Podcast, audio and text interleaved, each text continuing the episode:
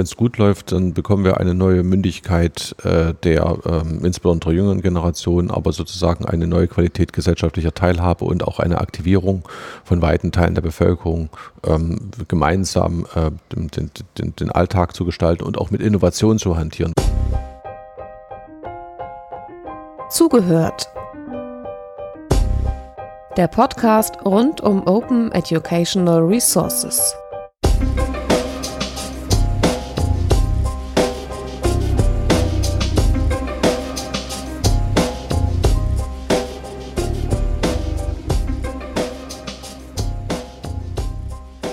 Der Podcast Zugehört kommt heute vom OER Camp in Leipzig. Wir sprechen mit Professor Dr. Thomas Köhler, der ähm, einer derjenigen ist, die in dem OER-Diskurs in Deutschland von Anfang an dabei waren, auch an maßgeblichen Stellen beteiligt war.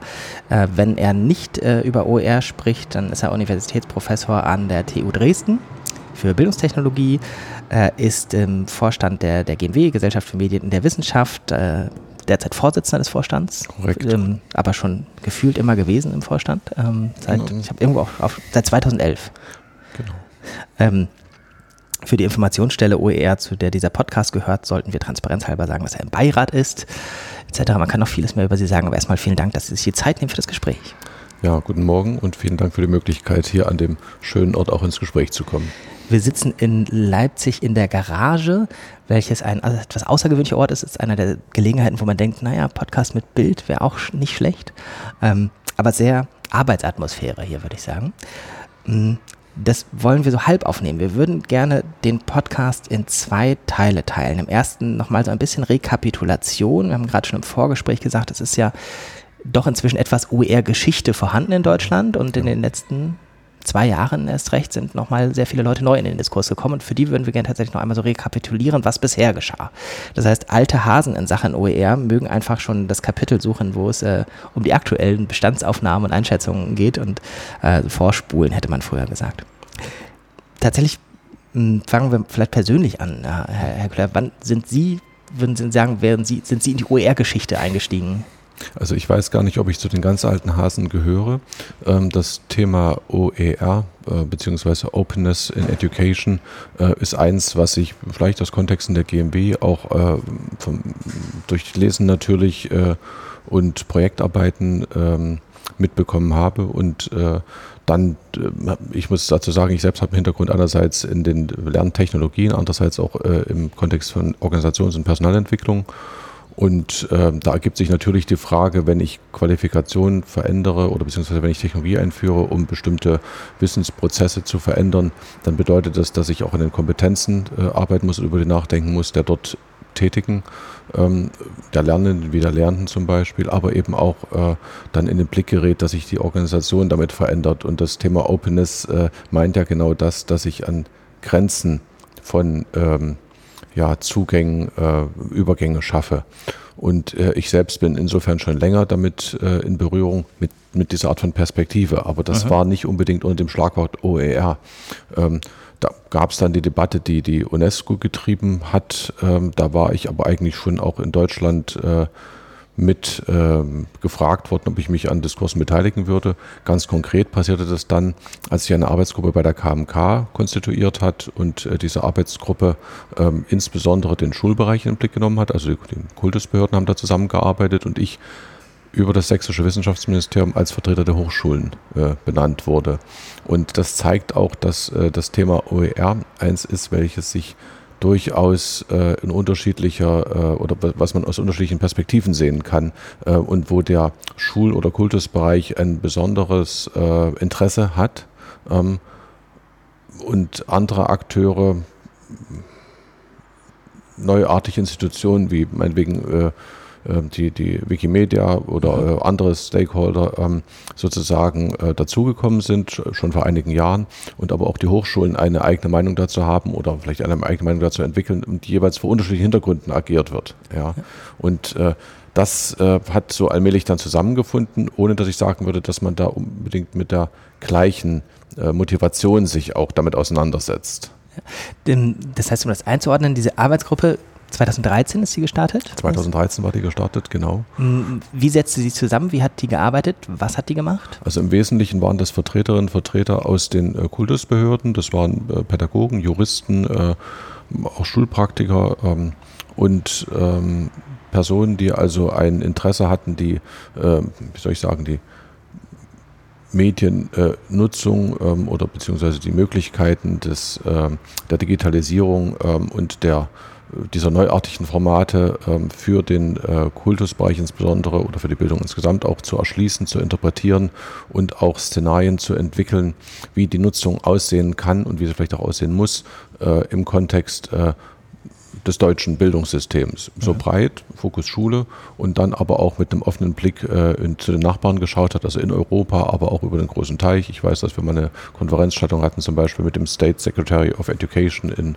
Washington, glaube ich, äh, dass wir Gäste aus Polen, Niederlanden hatten, also schon auch sehr umfassend befundet hat, dann eben nicht bloß im Wechselspiel äh, der deutschen Kultusbehörden oder Vertreter dieser, des Bereiches und der Hochschulen, sondern ähm, auch äh, im, zumindest im europäischen Kontext versucht hat, das zu verorten und daraus eine eigene Position zu bestimmen und das möglichst auch dann in die interessierte davon betroffene Öffentlichkeit zu geben. Also 2013 bis 2015, das war so diese erste Phase. Das ist eine Arbeitsgruppe gewesen von ungefähr 15 Personen. Wissen Sie noch, wer die initiiert hat? Ähm, meines Erachtens ist die initiiert worden äh, durch eine Beschlusslage der äh, KMK BLK, also ja. so zwischen äh, Kultusministerien. Eigentlich muss man Da bin ich sagen, zu wenig in, der, in, in, in, tatsächlich in der politischen Administration tätig, als dass ich das jetzt korrekt zuordnen könnte. Da. War, aber war von Anfang an äh, die Bundesebene dabei? Ähm, ich glaube, sie hieß ja Bund-Länder-Arbeitsgruppe. Bund, genau, die Bundesebene war natürlich dabei, wobei wir ja im Bund kein, kein Bundeskultusministerium haben. Deswegen habe ich so etwas. Ja. So, also es sind ja. sozusagen die Länderministerien, aber es ist natürlich um das BMBF dabei gewesen. Ja. ja also das äh, Bundesministerium für Forschung und Wissenschaft. Mhm eigentlich rückblickend würde ich sagen, war 2013 ja doch relativ früh. Also das heißt, die Überlegungen, das zu starten, müssen ja spätestens 2012 schon unterwegs mhm. gewesen sein. Und äh, das war ja das, wo tatsächlich der Diskurs in OER in Deutschland erst ähm, an Fahrt aufnahm. Ich habe das auch so erlebt, aber dann auch mit Interesse registriert, dass eben aus dem europäischen oder aus dem UNESCO-Kontext da bereits Überlegungen da waren. Ja. Das heißt, die Kolleginnen und Kollegen waren doch etwas schneller oder etwas weitsichtiger und äh, dann haben aber auch sehr äh, schnell und agil eben äh, Akteure aus dem deutschsprachigen Raum diese Diskussion aufgegriffen bzw. Fragen gestellt, was bedeutet das eigentlich für die hiesige Situation. Ja, ja. Ich würde tatsächlich aber so meine eigene Meinung da ein Stück weit revidieren. Ähm, häufig heißt die OER-Geschichtsschreibung in Deutschland ein Stück weit so die, die ähm, weiß nicht, Praktiker oder Graswurzler oder äh, Akteure wie Wikimedia etc. waren da und dann hat die Politik das aufgegriffen. Eigentlich denke ich, ist es schon parallel gelaufen. Ich würde das auch sehen, dass es parallel gelaufen ist. Äh, man muss aber auf der anderen Seite fairerweise auch sagen, dass es immer auch ähm, eben unabhängige Akteure gab, die sehr zeitig ähm, mhm. Entwicklungen auch äh, ja, mitgestaltet, vorhergesehen haben, äh, ohne dass sie jetzt sich als ähm, Repräsentanten einer Administration verstehen müssten. Mhm. Ja, also das, da gibt es sicherlich einen Vorlauf. Die Arbeitsgruppe hat dann gearbeitet und ähm, wie war das Ergebnis oder was war das Ergebnis? Ja, wir haben versucht, eine Art ähm, Thesenpapier oder, oder ja, einen Bericht zu, äh, zu erstellen, der möglichst gut ähm, das Thema befundet äh, und äh, knapp, durchaus auch pragmatisch äh, ähm, Kerndimensionen festhält, ähm, um das auch greifbar zu machen, äh, das Phänomen, und äh, auch Handlungsempfehlungen dann zu geben, die dann durch die Politik aufgegriffen werden sollten oder konnten. Ähm, das ist uns, glaube ich, auch gelungen dahingehend, dass wir tatsächlich eben äh, umfangreich befundet haben und äh, uns auch zwischen diesen dort vertretenen Personen ja, auf äh, bestimmte Vorgehensweisen oder bestimmte Interpretationen einigen mussten. Ähm, und da gerieten dann eben die, die Fragen, also Kompetenz, ähm, Infrastruktur, juristisches, aber auch äh, fachbezogenes und Nachhaltigkeit in den Blick. Und ähm, wir hatten dann dieses äh, White Paper ver verfasst. Äh, allerdings ist das äh, durch die beschlussgebenden äh, Gremien erstmal nicht angenommen worden. Ja, also es ist sozusagen nicht äh, ähm, offiziell als der Standard verabschiedet worden, äh, sondern äh, wurde ähm, ja äh, als Diskussionsbeitrag sozusagen gewürdigt. Damit das in die Öffentlichkeit kommt, haben wir es dann auf verschiedenen Webseiten einfach abgelegt. Ja, ja. ich erinnere mich an, an, das Verfahren damals, das ähm, äh, tatsächlich auch der Name des Papiers, ich muss jedes Mal nachgucken, äh, weil es ja eben keine mhm. Position ist oder ähnliches, hatte irgendetwas sehr Umständliches oben drüber stehen. Hm, mein Eindruck war von außen, dass diese Gruppe ähm, sehr nicht nur aktiv war, sondern tatsächlich auch sich sehr schnell sehr viel Kompetenz aufgebaut hat in dieser Gruppe. Ähm, würden Sie es von innen auch so sagen? Können Sie sagen, wie die Arbeitsatmosphäre war? Ja, das war sehr angenehm miteinander zu arbeiten. Das war ein, ein hohes Maß an äh, Involviertheit und auch äh, fachlicher äh, sozusagen nicht bloß Neugier, sondern auch Kompetenz äh, da zu spüren. Ähm, es gab unterschiedliche ähm, Positionen, also auch unterschiedliche ähm, einer unterschiedlichen äh, fachlichen Herkunft geschuldet, eben ähm, im Bildungsbereich tätige ähm, Juristen, ähm, eher Pädagogen oder, oder andere äh, Professionen. Und äh, dieses, das Abwägen sozusagen von Positionen noch dazu vor dem Hintergrund einer durchaus jeweils unterschiedlichen äh, Landespolitik äh, war ganz äh, wichtig ähm, und äh, war aber extrem fruchtbar. Und wir haben natürlich individuell auch jede Menge äh, interessante Beispiele kennengelernt, ob das nun ähm, aus Brandenburg oder aus Hamburg oder aus Bayern oder Rheinland-Pfalz und das ist jetzt unvollständige Aufzählung, also jeweils äh, dann auch sehr innovative Herangehensweisen oder insgesamt ähm, Herangehensweisen an, an Fragestellungen der Digitalisierung und Mediennutzung in der Bildung, also im Schulbereich, aber auch im akademischen Bereich äh, waren ähm, oder eben Perspektiven, die jetzt von außerhalb kamen. Ich erinnere mich an die Diskussion um das äh, OER-Schulbuch in Polen ähm, zum Beispiel oder Politik aus den Niederlanden. Das sind schon, ähm, also das, das, das war für mich auch bildend. Mhm. Ja. Mhm. Und ich glaube, das ging den meisten Akteuren dort auch so und ähm, Insofern war das ein recht spannender Diskurs, vielleicht auch vergleichbar mit dem, was aktuell hier in dem äh, Verbund äh, und auf den Camps passiert, äh, mhm. wo ja auch dann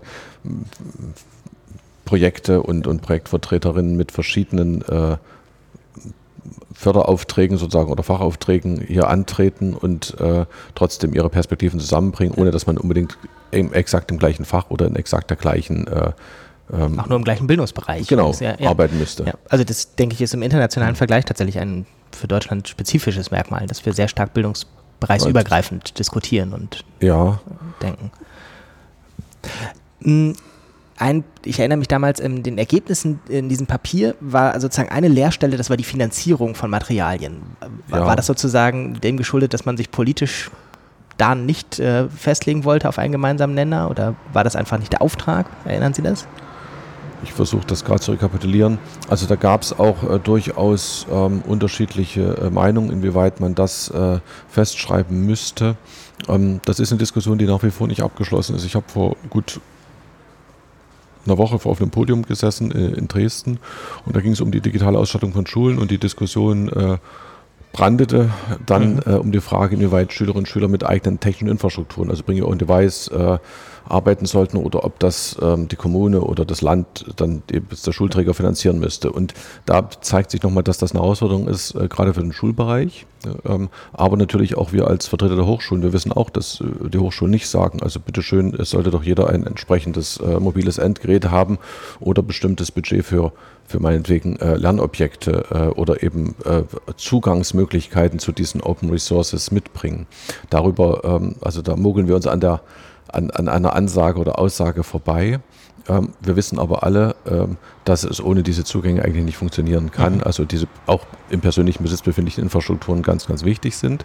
Und diese Diskussion konnten wir in der Arbeitsgruppe eigentlich nicht äh, weiterführen. Wir hatten aber sehr wohl, äh, um die Finanzierung, wir hatten aber sehr wohl einen ähm, sozusagen ein, ein Feld äh, aufgemacht oder definiert, äh, welche sich der Frage Infrastruktur widmet. Wobei äh, es dort weniger um die individuelle Perspektive ging, äh, sondern oder geht, sondern um die Perspektive, welche Infrastruktur zentral vorgehalten werden muss. Und ja. Äh, das hat stark auch eine organisationale Komponente. Ähm, die Infostelle, ähm, da sind Sie mit der Diskussion ja gut vertraut äh, befasst sich damit ja auch. Die Frage ist also, ähm, kann es gelingen oder muss es gelingen, dass man zum Beispiel ein neues zentrales Repository aufbaut und an dieses Repository bestimmte Qualitätskriterien knüpft und dann die Qualitätskriterien natürlich auch umsetzen muss. Dazu brauche mhm. Infrastruktur, brauche ich Manpower und so weiter. Oder äh, sollte man alternativ nicht bestehende Repositorien äh, nutzen und äh, dann sagen, gut, wir können eine Art ähm, interinstitutioneller Vereinbarung mhm. schaffen mit denjenigen, die sich nach bestimmten Kriterien da auch anschließen wollen ähm, und äh, dann äh, sozusagen eine Art Empfehlungsbund daraus machen. Und eigentlich war die Diskussion eher in letzter Richtung, äh, dann hat sich entwickelt. Ähm, aber auch da war die Frage, wie kann man das untersetzen, wie kann man das finanzieren. Letztlich haben wir darauf gehofft, dass der Bund mit Förderprogrammen soweit das möglich ist, dort einsteigt. Und das ist ja in gewisser Weise auch passiert. Mhm. Ja, es gibt ja dieses äh, aktuell äh, noch äh, im, im, wie soll ich sagen, im Betrieb befindliche, und das ja. sage ich schon noch, ja. Äh, OER-Förderprogramm, ähm, wo eine Vielzahl von Projekten jetzt nicht bloß für den Kultusbereich, sondern eben auch äh, für andere Sektoren, ähm, Bildungssektoren äh, eine Finanzierung erfahren haben, aber darunter eben auch ähm, zumindest zwei eher zentrale äh, ausgerichtete Projekte, die sozusagen Verbund- und Verknüpfungswirkung haben und auch über das Thema Infrastruktur nachdenken. Mm, bevor mich gleich nochmal Ihre Einschätzung zu dem aktuellen Stand interessieren würde, vielleicht noch zur, zur Rekapitulation. Die Arbeitsgruppe endete damals. War das so gedacht oder wurden sie aufgelöst? Hm, hm. Ich bin ja nicht der ähm, ich sage, der Verwalter der Arbeitsgruppe gewesen. Deswegen kann ich das nur sozusagen etwas laienhaft äh, aus meiner individuellen Hochschulperspektive ähm, rekapitulieren. Also zum einen ist eine Geschäftsstelle eingerichtet worden, die zentral auch äh, ähm, angesiedelt ist. Per Dr. Kaden, äh, der damalige ähm, Koordinator der Arbeitsgruppe aus dem Brandenburger Kultusministerium, wechselte dann ähm, nach Berlin, zumindest mit einem Teil seiner mhm. Arbeitszeit, glaube ich, und äh, hat das von dort aus weiter betreut. Und die Arbeitsgruppe hat ja erstmal ihre Aufgabe auch erfüllt gehabt. Ähm, ich kann aber sagen, dass äh, mittlerweile ähm, nach äh, weiteren ähm, Sitzungen der, äh, ähm, in, der, in der KMK dann auch äh, entsprechende ähm, weitergehende Arbeitsgruppen äh, etabliert worden sind ähm, und die haben Anfang des Jahres ihre Arbeit aufgenommen ähm, mittlerweile ähm, warten wir auf ein nächstes Treffen und mhm. dort ist das Thema OER dann eins von meines Erachtens sechs Themen. Also das heißt, äh, da hat schon auch eine weitere Differenzierung eingesetzt ähm, und ähm, es gibt ein, ein ähm, neues Engagement und äh, ich persönlich bin der Hoffnung, dass also diese äh, Arbeit intensiv weitergeht und dass dann eben auch ähm, der Gesetzgeber bzw. der Bund durch Empfehlung und Unterstützung die äh, und natürlich auch Finanzierung, die äh, mhm. Befunde aufgreift und das auch äh, agil flankiert. Das heißt, es also es ist mehr schon, geworden schon, und es ist differenzierter geworden. Ja. Das ist so die, die Message dabei. Ja. Und die Arbeit äh, der ersten Phase war abgeschlossen, aber ja. aufgelöst wäre vielleicht das falsche Wort. Wir waren einfach fertig dann. Ja. Okay, das heißt, es hat sozusagen ein Stück weit ein Mainstreaming stattgefunden, in dem das Thema mit anderen gekoppelt oder gebündelt wird in, in der neuen Phase der Arbeitsgruppe. Kann man das sagen? Also gebündelt würde ich gar nicht sagen. Nein, es hat sich differenziert. Ja. Also es ist sozusagen, ähm, es ist breiter geworden damit. Oder es, ähm, die, die, ja. Hat die, hat die Namen, die Arbeitsgruppe? Ähm, das müsste ich jetzt hier nebenbei googeln, dann kann ich das auch ganz genau sagen. Das, ähm, vielleicht noch tatsächlich für, für die Zuhörerinnen. Wir tragen das nach, sofern das äh, öffentlich ist, unter den Links, die Sie mit okay. äh, bereitstellen. Das machen wir. Ähm, das heißt, okay, 2015 war es zu Ende. Wir haben jetzt ein, ein, eine Neuaufnahme. Inzwischen ist viel passiert, nämlich das eben schon besagte Förderprogramm. Da waren Sie auch an zentraler Stelle beteiligt hm, bei, beim Aufsetzen des Programmes. Ist das richtig? Genau. Ich habe die wissenschaftliche Begutachtung ähm, ähm, geleitet, oder beziehungsweise es war nicht also das nicht parallel zu den Projekten, sondern in der Auswahlphase gab es eine Gruppe unabhängiger ähm, Gutachterinnen und Gutachter, die ähm, angefragt worden und äh, wir haben in mehreren Sitzungen dann die äh, Vorschläge, die eingereichten Projektvorschläge reviewt äh, und äh, die Auswahlentscheidung ähm, begleitet. Mhm.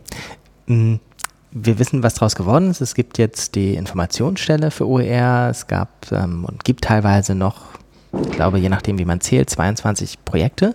Äh, ist, ist, es eine äh, geheime oder eine öffentliche Zahl, wie viele ähm, Einreichungen es dafür gab damals? Das weiß ich tatsächlich nicht mehr. Ähm, ich weiß auch nicht, ob diese Zahl publiziert worden ist. Ich kann aber äh, sagen, also diese ähm, jetzt, also es ist mehrfach überzeichnet gewesen. Ja. ja. Alle, ich glaube, alles andere ist, kann ich im Detail nicht, Ja. nicht weitergeben, Ja. weil das sozusagen dann auch ein Blick hinter die Kulissen wäre, der Ja. Aber das ist ja tatsächlich autorisiert. eine interessante Zahl, dass, ähm, also ich glaube, wenn man mich vorher gefragt hätte, hätte ich nicht gedacht, dass plötzlich dann doch auf einen ja, muss man auch vielleicht sagen, überschaubaren Fördertopf doch Mhm. sehr, sehr viele Anträge kamen. Ja, ich denke aber, das lag auch daran, dass es eine ähm, hohe Agilität der äh, Akteure gab und da würde ich dann doch Wikimedia zum Beispiel nennen ähm, und äh, durchaus auch aus dem BMBF heraus ähm, eine ja, gute Verbreitung des Gedankens stattgefunden hat und natürlich haben auch die zum Beispiel in dieser Arbeitsgruppe Tätigen das ihre getan, um ähm, anzuregen, sich äh, dafür zu interessieren. Und äh, insofern war das schon auch bekannt und die Ausschreibungen, die über das BMBF laufen, werden in der Regel auch ganz gut ähm, aufgegriffen.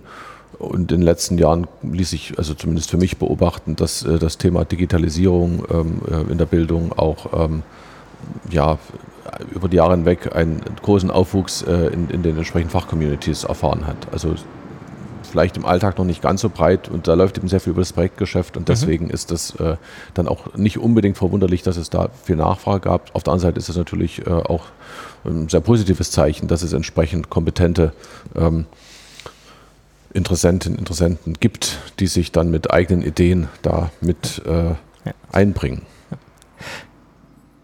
2018 haben wir jetzt. Ähm, die ersten geförderten Projekte sind, in, wir, wir sprechen jetzt gerade äh, Anfang Juni, Ende Mai, Anfang Juni, wenn das veröffentlicht wird. Ähm, die ersten Projekte sind beendet. Die Ausschreibung damals zielte auf, muss ich überlegen, wie das Wort ungetüm war, Sensibilisierung und Qualifizierung von äh, Praktiker, Praktikerinnen. Mm, Wie wäre Ihre Bestandsaufnahme, wenn Sie jetzt nach außen, sagen wir mal, einem äh, interessierten Kollegen aus Belgien äh, äh, beschreiben würden, wie 2018 die Situation ist? Also wir haben eine Reihe von Vorhaben, die, soweit ich das persönlich beurteilen kann, ähm, differenziert oder fokussiert ähm, die Themen getrieben haben und ähm, auch ähm, Antworten geben können auf Fragen, die seinerzeit äh, noch nicht ausreichend befundet waren. Das, da geht es um Qualifikation, äh, um juristische Belange oder die äh, Weitergabe von Kompetenzen. Ähm, es geht aber auch um äh, Entwicklung äh, fachbezogener ähm, Inhalte, Portfolios. Ähm, also da ist eine Reihe ähm, an und, und auch um Vernetzung letztlich. Da ist eine Reihe von neuartigen ähm, Erfahrungen ähm, durchaus von sehr hoher Qualität äh, entstanden und umgesetzt worden. Ähm, aber ich glaube, ähm, dass es nach wie vor eine große Herausforderung ist, das in die Breite zu bringen. Also das im ähm, Bildungsbetrieb, ähm, in den verschiedenen Bildungsdomänen oder Sektoren auch äh, tatsächlich in der Breite zu verankern. Bisher sind das äh, kleinere Gruppierungen von engagierten Personen, die strahlen aus. Äh, Verbindlichkeit äh, im Hinblick auf ähm, Entwicklung von Curricula, auf die äh, Art und Weise, wie äh, diese Curricula dann auch sozusagen Bildung produzieren, ähm, auch ähm, Curricula für die Qualifikation von Bildungsfachkräften äh, und letztlich auch äh, die, die Handlungsweisen der, der Lernenden. Äh, Ich glaube, da muss noch ganz, ganz viel passieren. Ja. Aber dafür, wir, wir haben jetzt eine Reihe von äh, sehr hochwertigen ähm, und auch praxistauglichen Szenarien äh, entwickelt. Ich glaube, es ist notwendig zu gucken im nächsten Schritt auch, was fehlt da noch. Ja, das ist noch nicht vollständig. Was fehlt da noch und wie, wie kann das äh, auch in die, wie kann es gelingen, das auch in die Breite zu bringen, auch vor dem Hintergrund einer Vielfalt von Kultus. Äh, ähm, Konfiguration oder Bildungskonfiguration in den verschiedenen Sektoren, das hatten Sie schon gesagt, aber auch in den verschiedenen Bundesländern. Mm, Könnte man etwas zugespitzt sagen, vorher hing es an einzelnen Personen im Bildungsbereich, jetzt hängt es an ein paar mehr einzelnen Personen, also es ist wenig tatsächlich institutionalisiert. Eigentlich kann man das so sagen. Ja, eigentlich kann man das so sagen. Es ist nicht äh, verbindlich institutionalis- institutionalisiert in den, ähm, in den äh, Lehrplänen ähm, oder in den ähm, entsprechenden ähm, Ausbildungsprogrammen. Ähm, es, also sicherlich die, die Infostelle beim ähm, DIPF, das, das ist eine Form, wo ich denke, das wird nachhaltig sein. Ja, aber ähm, naja, es, es gibt nicht die Verpflichtung, sich dort zu bedienen. Die soll es vielleicht auch nicht geben. Ja, das würde diesem O-Gedanken, diesem Openness-Gedanken ja widersprechen. Ähm, aber ähm, die systematische Bezugnahme auf äh, derartige Infrastrukturen, die bedarf noch einer weiteren Förderung und sie bedarf auch der systematischen Einübung äh, mhm. unter den Lernenden oder Bildungssuchenden, wie auch denen, die da zur Seite stehen und als Coaches, als Trainer, als Pädagogen äh, eben da Zugänge auch äh, profilieren. Und was man nicht vergessen darf, wir haben ja eine Reihe von Akteuren, die eben auch nicht ohne weiteres äh, im, im, Bildungssektor selbst äh, an, an, angesiedelt sind. Zum Beispiel?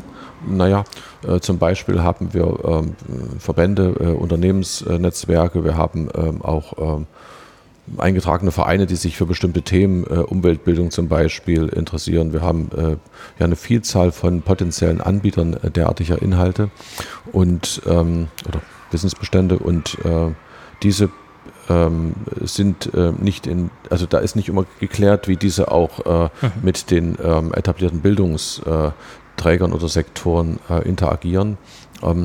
Und äh, insofern hat dieser Gedanke des, äh, der Open Education Resources äh, auch noch eine, eine, eigentlich eine deutliche Bedeutung oder Relevanz für den, äh, die Frage, wie passiert denn gesellschaftlicher Diskurs beziehungsweise ähm, Teilhabe insgesamt in der Gesellschaft. Mhm. Ja. Also wer ist in der Lage, Informationsbestände äh, so zu kompilieren, dass sie von anderen rezipiert werden ähm, und da sind wir eigentlich schon da ganz nah an der Debatte dran, um einerseits Influencer, andererseits Fake News und also das ja. so in diesem Kontext bewegen wir uns. Und ich glaube, man muss das auch so groß sehen, ansonsten wird man dem der, auch der Aufgabe nicht gerecht. Ja. Mm. Das macht es ja doch schwierig zu sagen, was braucht es jetzt konkret an, an nächsten Schritten 2019, 2020? Hätten Sie trotzdem eine Einschätzung? Ja, also einerseits natürlich Kompetenz, Kompetenz, Kompetenz und die passiert nicht bloß abstrakt, wird nicht bloß abstrakt theoretisch erworben, sondern sie wird eben auch durch Handlungsorientierung in der äh, Bildungspraxis erworben. Und das trifft sowohl auf die äh, Pädagogen wie auch auf die, die äh, Lernenden zu, ob das nun Schülerinnen, Studierende oder ob das Professoren, Weiterbildner oder, oder Lehrerinnen sind. Mhm. Und äh, also und, und dazu muss man auch ähm, ähm, kommt man nicht umhin, äh, zu, das als, als relevant und verbindlich zu erklären. Und soweit sind wir leider noch nicht. Ja. Also ich beobachte das zumindest auch in den äh, Bildungssituationen, die in meinem Umfeld stattfinden, in der Hochschule, ja. aber auch in der Schule, äh, dass das ähm, Praxen der, der OER kann ich dort beobachten. Ich kann aber äh, weniger häufig äh, beobachten, dass diese tatsächlich äh, reflektiert als Praxen von mhm. OER ähm, von den Fachkräften auch profiliert werden. Mhm. Ja. Wenn wir jetzt darüber sprechen, dass es nicht mehr die einzelnen Akteure sind, ähm, dann sprechen wir schnell von der Policy-Ebene, Policy auf der staatlichen Ebene, Policy auf der Ebene der einzelnen äh, Institutionen wie Hochschulen oder Schulen etc. Wo sehen Sie da die Ansatzpunkte, die tatsächlich realistisch äh, in den nächsten Jahren Ansatz äh, bieten auf, auf Erfolg? Also die eine große äh, nationale Deutsche werden wir wahrscheinlich angesichts der, Sie haben so schön gesagt, Konfiguration nicht sehen. Mhm. Was ist so die Ebene, wo Sie sagen würden, da ist, wenn schon kein Hebel, dann aber doch zumindest Hoffnung? Naja, Hoffnung ist, äh, besteht dahingehend, dass die Bewusstheit äh, für die Relevanz äh, des Themas Digitalisierung in der Bildung insgesamt und damit auch die Frage, wie sich eben äh, Zugänge und äh, Objektkonfigurationen verändern äh, und welche juristischen äh, Belange zu beachten sind. Das sage ich heute an dem Datum, an dem die Datenschutzgrundverordnung äh, in, in, Kraft tritt. Ähm, ganz bewusst, also dass, dass da ähm, viel passiert ist. Ja, es ist. Das Thema ist im Alltag so präsent wie zurzeit kein ja. anderes. Der Umgang mit, mit Informationsbeständen, die Frage auch, was brauche ich für Infrastruktur? Na gut, die ist eigentlich geklärt. Jeder hat sein Smart irgendwas. Ja. Und äh, dann ist die große Herausforderung, bin ich kompetent genug, um in meinem äh, Umfeld Bildungsumfeld damit umzugehen und äh, den Blick nach vorn zu richten, nämlich die Frage zu stellen, und was ist in fünf Jahren oder wie sind wir in zehn Jahren aufgestellt, was muss ich da, wie kann ich mich darauf vorbereiten? So, also diese Diskussion hat eine Intensität erreicht, die, ähm, ja, ich, ich glaube, vielleicht sehe ich das auch zu euphorisch, aber ich glaube, da ist sehr, sehr viel passiert, äh, wo aber äh, ich denke, ähm, wir äh, auch weitere Entwicklung erwarten können, ist, dass die Politik das auch mit entsprechenden Ressourcen untersetzt. Ja, nicht bloß darüber geredet wird, äh, sondern dass es tatsächlich auch Alltag ist und natürlich damit auch Unsicherheiten abbaut, äh, was die äh, Relevanz, die Verbindlichkeit ähm, und auch die Finanzierung von mhm. Ähm, derartigen Szenarien bedeutet. Das muss ja mal nicht zwingend mit Openness einhergehen, oder? Für Sie und mich vielleicht? Ja, für uns Aber beide insgesamt mit tatsächlich? Sicherheit. Es wird nicht unbedingt mit Openness einhergehen müssen. Ja, ich hoffe das, weil ich ähm, auch davon ausgehe, dass äh, nur Openness äh, oder nur Prinzipien dieser Openness ähm, auch ein demokratisches Moment mit sich bringen. Ähm, natürlich kann ich mir die, die Nutzung von digitalen Medien auch anders vorstellen, ja, kontrollierend, autoritär ähm, oder ähm, sozusagen den, äh, in, in einer Weise, wie ich sie ethisch äh, nur schwer vertretbar finde. Ähm, das ähm, dem entgegnet man nur, wenn man tatsächlich auch diesen Gedanken der Openness äh, pflegt. Das führt zu Teilhabe, das führt auch zu demokratisch, Demokratisierung in Bildungskontexten, also zu einem Zugang auch zu Ressourcen. Mhm. Ähm, und ähm, man muss vor dem Hintergrund oder vor, vor dieser vor einer solchen Perspektive auch nochmal überlegen, ob jede Praxis, die wir äh, aktuell uns wünschen oder kritisieren, ob die tatsächlich äh, auch in letzter oder einer weitergehenden Interpretation dann ähm, sich da entsprechend erklärt. Ja. ja. Aber ähm, da sehe ich schon auch eine, eine ganz besondere Chance, auch bestimmten Herausforderungen äh, zu begegnen. Ja. Also ob das nun die, die Kritik an der bisherigen Mediensystem ist äh, oder, oder, ob das ähm, die, äh, die Frage auch des Teilens von Ressourcen ist. Und da kann ich nicht sagen, dass von Wissensressourcen, da kann ich nicht sagen, dass wir in Deutschland da nun unbedingt in jeder Hinsicht Vorreiter sind. Damit möchte ich nicht enden. Das ähm, als, als äh, Ausblick tatsächlich, aber vielleicht haben Sie noch mal eine äh, Einordnung, was Sie sagen würden, wenn es gut läuft, wie geht es in den nächsten Jahren weiter? Wenn es gut läuft, dann bekommen wir eine neue Mündigkeit äh, der ähm, insbesondere jüngeren Generation, aber sozusagen eine neue Qualität gesellschaftlicher Teilhabe und auch eine Aktivierung von weiten Teilen der Bevölkerung, ähm, gemeinsam äh, den, den, den, Alltag zu gestalten und auch mit Innovation zu hantieren, was mich als Wissenschaftler ähm, mitunter verblüfft, äh, ist äh, die relative ähm, Schwierigkeit, die die Wissenschaft hat, sich selbst im Alltag mitzuteilen oder in, in weiten Teilen der Bevölkerung mitzuteilen. Wir merken, dass wir das nicht mehr im klassischen Wege bestreiten können, dass jeder oder jede äh, in, jeder, in jedem Fachgebiet so weit zu Hause ist, dass ich sagen kann, ich finde eine bestimmte Technologie oder eine bestimmte Entwicklung, eine bestimmte Regelung finde ich gut, weil ich oder bin dagegen, weil ich kann es im Detail nachvollziehen. Das kann ich nur äh, unter äh, eigentlich nur äh, einlösen derartige äh, Überlegungen, indem ich mich auf ähm, äh, auf die Expertise von äh, anderen Personen, Expertinnen und Experten verlasse. Und äh, da ist das Misstrauen gerade groß geworden. Das heißt, es bedarf der Möglichkeit, dass ich individuell auch äh, in den Kontakt komme und mich mit einbringen kann und dann sozusagen gemeinsam auch eine ja. gemeinsam getragene äh, Entscheidung oder, oder Befundung erzeugt wird. Und da, dafür sind eben solche Open äh, Diskurse und Elemente und Technologien ganz wesentlich. Und ich glaube, dort sind wir in der Tat sozusagen schon zwei Schritte weiter und äh, das geht gerade in die Breite. Also das ist sozusagen mein optimistisches äh, Das, das Open ist etwas abfärbt sozusagen. Ja, natürlich. Das ja. ist ja es ist, ist ja mehr als etwas, was sozusagen in einem sonst geschlossenen Bildungswürfel äh, stattfindet, sondern Open ist eine ähm, ähm, ist, ist ein Prinzip, äh, was, was auch, äh, also ein, ein Diskursprinzip, zumindest sehe ich das so. Damit mag ich gerne enden. Vielen Dank. Es hat mich sehr gefreut. Und ähm, vielleicht machen wir mal ein zweites Gespräch und äh, gucken dann 2020, wie die Einschätzungen sind. Danke erstmal soweit. Äh, alles Gute für die weitere Arbeit. Vielen Dank. Das war Zugehört, der Podcast rund um Open Educational Resources. Weitere Informationen zum Podcast finden Sie unter www.open-educational-resources.de slash podcast.